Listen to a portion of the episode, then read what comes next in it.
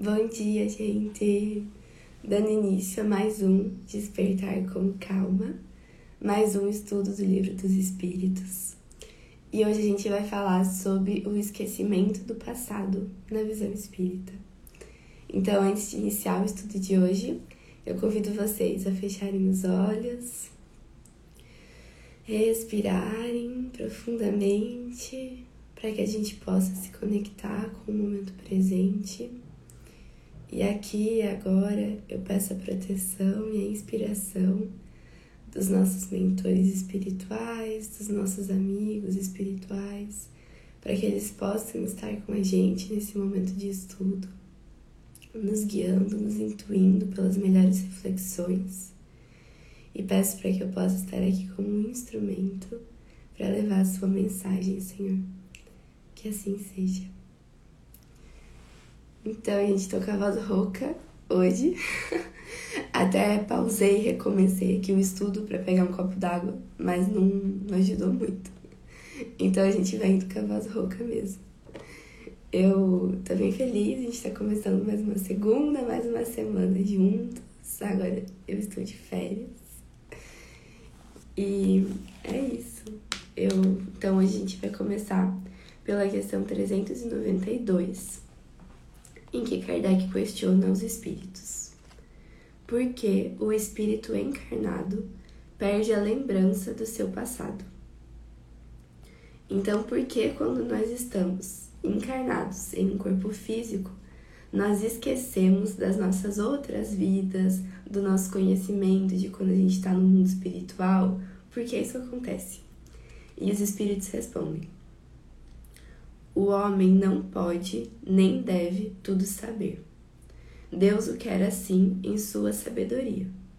Sem o véu que lhe cobre certas coisas, ficaria deslumbrado, como aquele que passa, sem transição, da obscuridade à luz. Pelo esquecimento do passado, ele é mais ele mesmo.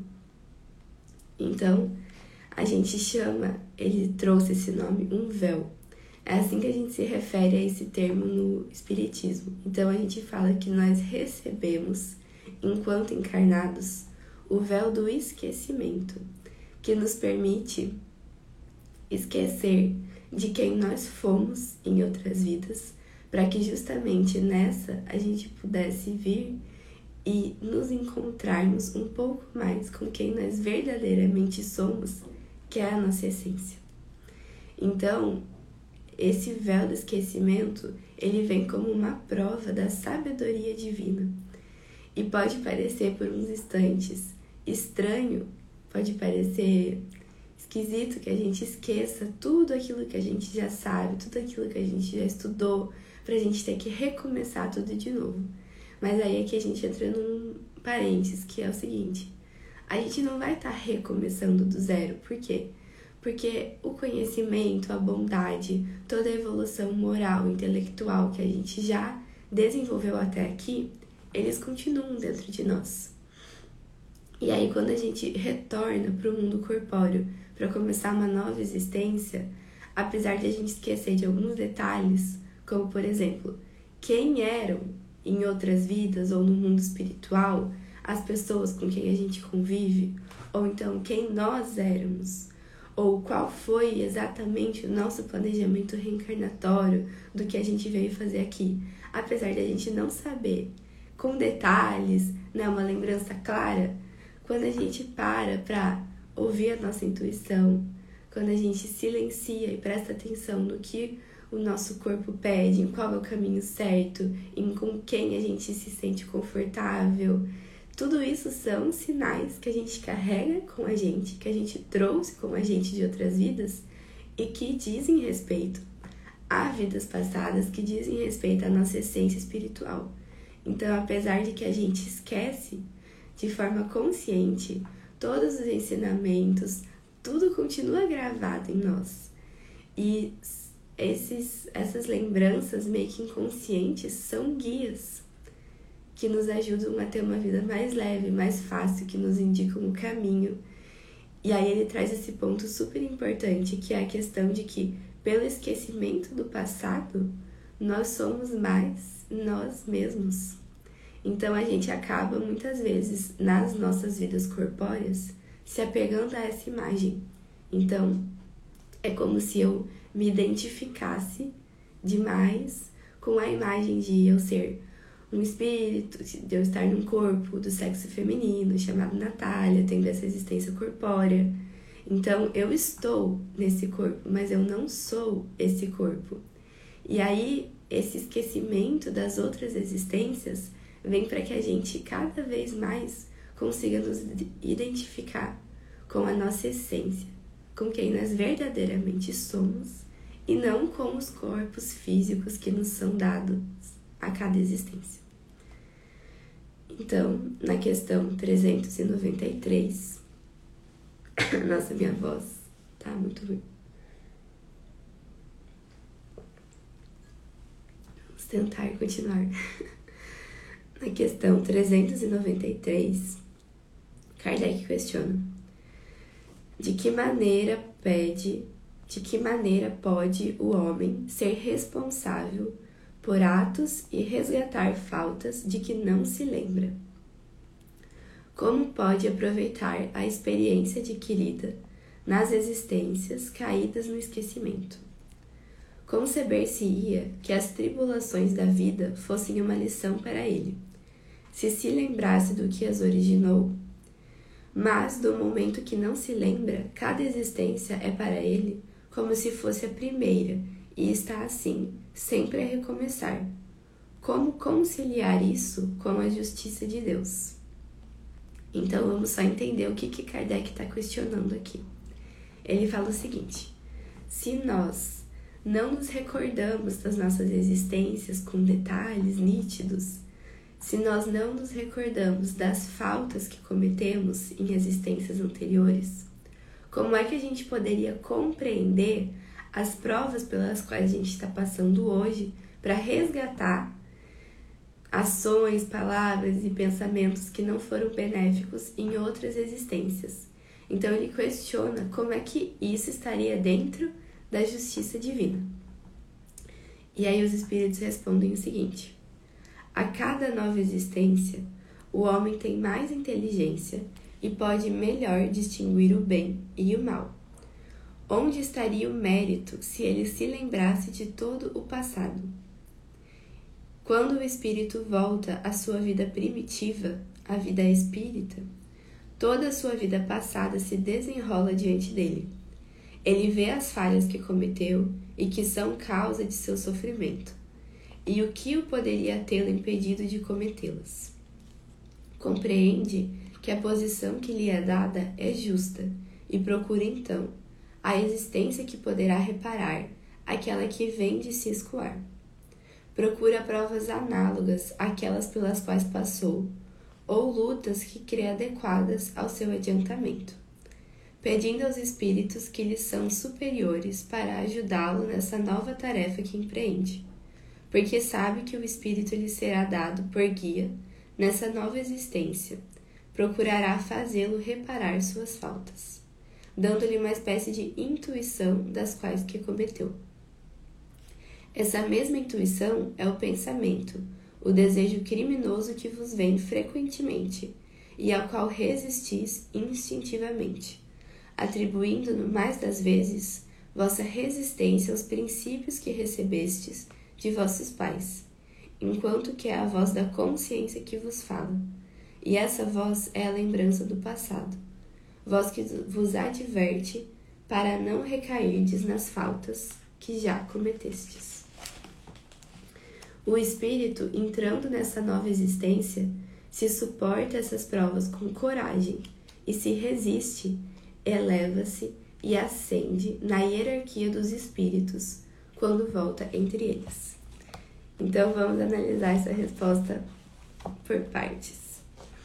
Então, primeiramente, por mais que a cada existência nós continuemos cometendo erros e falhas, e é por isso que a gente continua tendo a necessidade de reencarnar, em vários aspectos a gente ainda assim progride. Então, intelectualmente, moralmente, a gente continua nessa caminhada se a gente volta os nossos esforços para isso. Então, por mais que eu ainda cometa falhas, se eu continuo com o meu pensamento voltado para o bem, voltado para essa vontade de me melhorar, de evoluir, de progredir espiritualmente, moralmente, apesar de eu ainda cometer algumas falhas, eu vou estar progredindo. E aí a gente vem para aquela questão de que o progresso, muitas das vezes, ele não é linear. E isso é interessante quando a gente consegue não nos julgar e não nos punir por ainda cometer falhas e entender que essa nossa caminhada evolutiva, que essa nossa caminhada de progresso espiritual, ela vai ser cheia de curvas e de altos e baixos. E aí, com o passar do tempo, essas curvas, esses altos e baixos vão ficando cada vez menores. Cada vez menores. E aí a gente vai deixando eles quase retinhos. Então, os espíritos, eles nos falam que Jesus foi um espírito que progrediu em linha reta, que a sua evolução foi muito rápida. Quando a gente está falando da maioria de nós, a gente vê que a nossa progressão é assim, cheia de curvas. E aí a gente consegue evoluir algumas características, outras ainda estão sendo trabalhadas.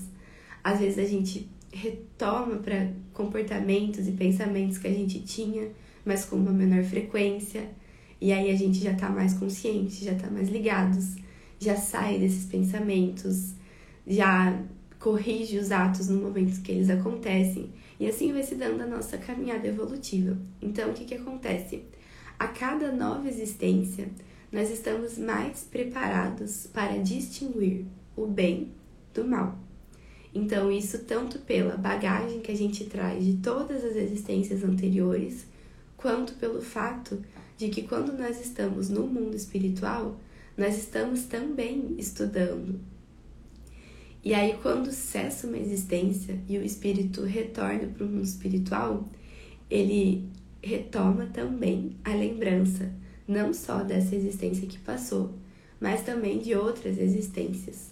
Não necessariamente de todas, porque são muitas, mas das que foram mais marcantes, dos aprendizados mais importantes e aí ele consegue retomar essa consciência do que ele acertou, do que ele errou. E ele tem esse desejo genuíno de se melhorar.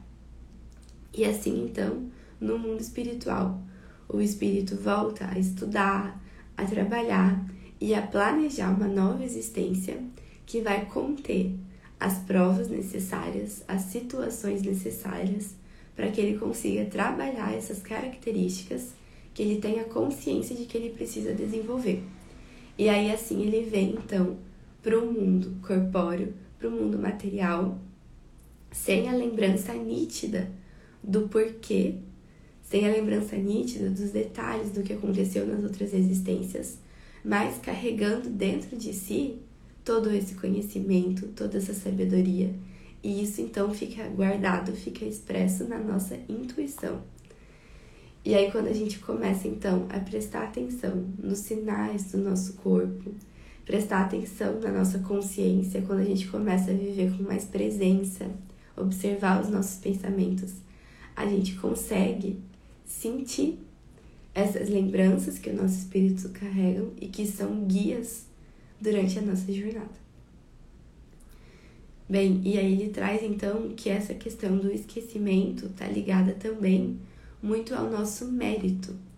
Então, é justamente o fato de a gente não lembrar exatamente do porquê estamos vivendo isso, do porquê estamos convivendo com tal ou tal pessoa, que faz com que a gente precise exercitar ainda mais as nossas boas características para passar por essas situações. E aí entra o mérito, e aí ele fala no final, então, que um espírito que suporta essas provas com coragem e se resiste se eleva e ascende na hierarquia dos espíritos quando volta entre eles.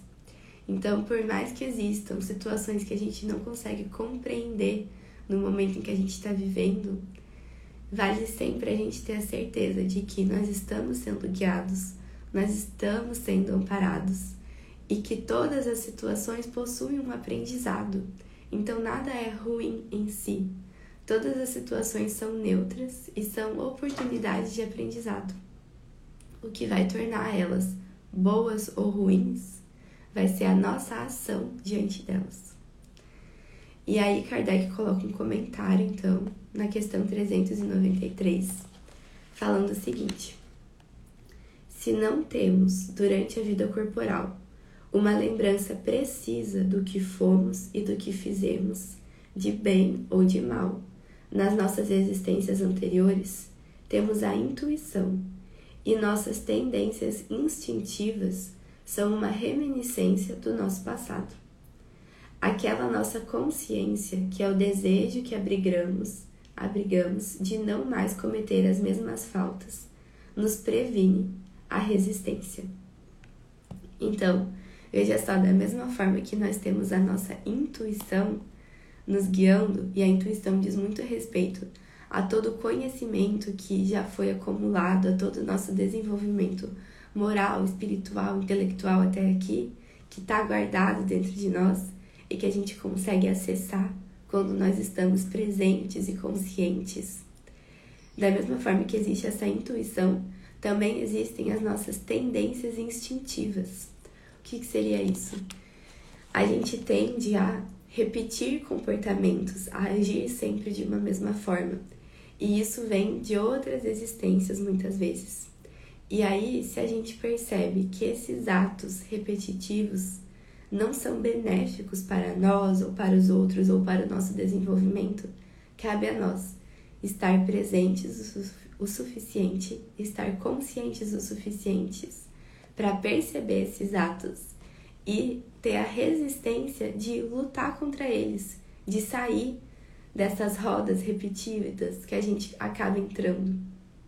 Então, aqui cabe muito esse chamado para a gente estar atentos aos nossos pensamentos, às nossas palavras, aos nossos atos. Observar quais deles se repetem, quais situações negativas estão se repetindo na nossa vida e observar o nosso papel, a nossa responsabilidade neles, para ver o que, que a gente pode fazer de diferente. Então, que a gente comece a observar o que a gente pode mudar, porque é dentro dessa mudança que existe o progresso. Se a gente continuar agindo igual, pensando igual, falando igual, não vai ter progresso. E é isso, então, escutar a nossa intuição e observar os nossos instintos. Na questão 394, Kardec questiona nos mundos mais avançados que o nosso, onde os homens não estão premidos por todas as nossas necessidades físicas e nossas enfermidades, eles compreendem que são mais felizes do que nós. A felicidade em geral é relativa, sentimos-la por comparação com um estado menos venturoso, visto que, em definitivo, alguns desses mundos, ainda que melhores do que o nosso, não estão no estado de perfeição. Os homens que os habitam devem ter seu gênero de motivos de aborrecimentos. Entre nós, o rico, que não tem as angústias das necessidades materiais como o pobre, não tem menos tribulações que tornam sua vida amarga. Ora, eu pergunto se, na sua posição, os habitantes desses mundos não se creem mais infelizes do que nós e não se lamentam de sua sorte, não tendo a lembrança de uma existência anterior para comparação. Então vamos entender o que Kardec está questionando. Ele fala que muitas das vezes a gente se sente feliz ou infeliz por comparação com outros estados. E aí ele questiona se, ao passar das existências, a gente tende a se sentir mais feliz por comparação a existências que não foram tão boas, tão benéficas, a existências que ocorreram em mundos onde ainda existia mais sofrimento, aonde a gente ainda necessitava desse sofrimento como forma de aprendizado. Por quê? Porque a nossa tendência é que com a evolução a gente consiga aprender através do amor e não através da dor. Então a gente ainda se encontra num nível evolutivo em que infelizmente a gente tende a necessitar da dor, do sofrimento para o aprendizado. Mas conforme vai se dando a nossa evolução espiritual, a gente vai conseguindo aprender com o amor e com o exemplo e com o carinho. Então, esses atos benéficos eles também ensinam. Basta que a gente queira e esteja abertos a aprender com eles. E aí ele questiona então se, esquecendo das existências anteriores, os espíritos conseguiriam ainda assim se sentir mais felizes quando em mundos com menos sofrimento. E ele questiona se isso seria possível, justamente por essa questão da comparação e da felicidade ligada à comparação com outros estados ou com outras pessoas. E aí os espíritos respondem o seguinte: A isso é preciso dar duas respostas diferentes. Há mundos entre aqueles de que falas, cujos habitantes têm uma lembrança muito clara e muito precisa de suas existências passadas. Esses tu o compreendes. Podem e sabem apreciar a felicidade que Deus lhes permite saborear.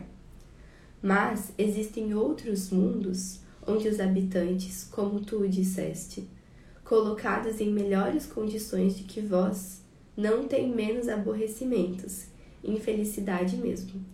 Esses não apreciam sua felicidade pelo fato mesmo de que não têm lembrança de um estado ainda mais infeliz.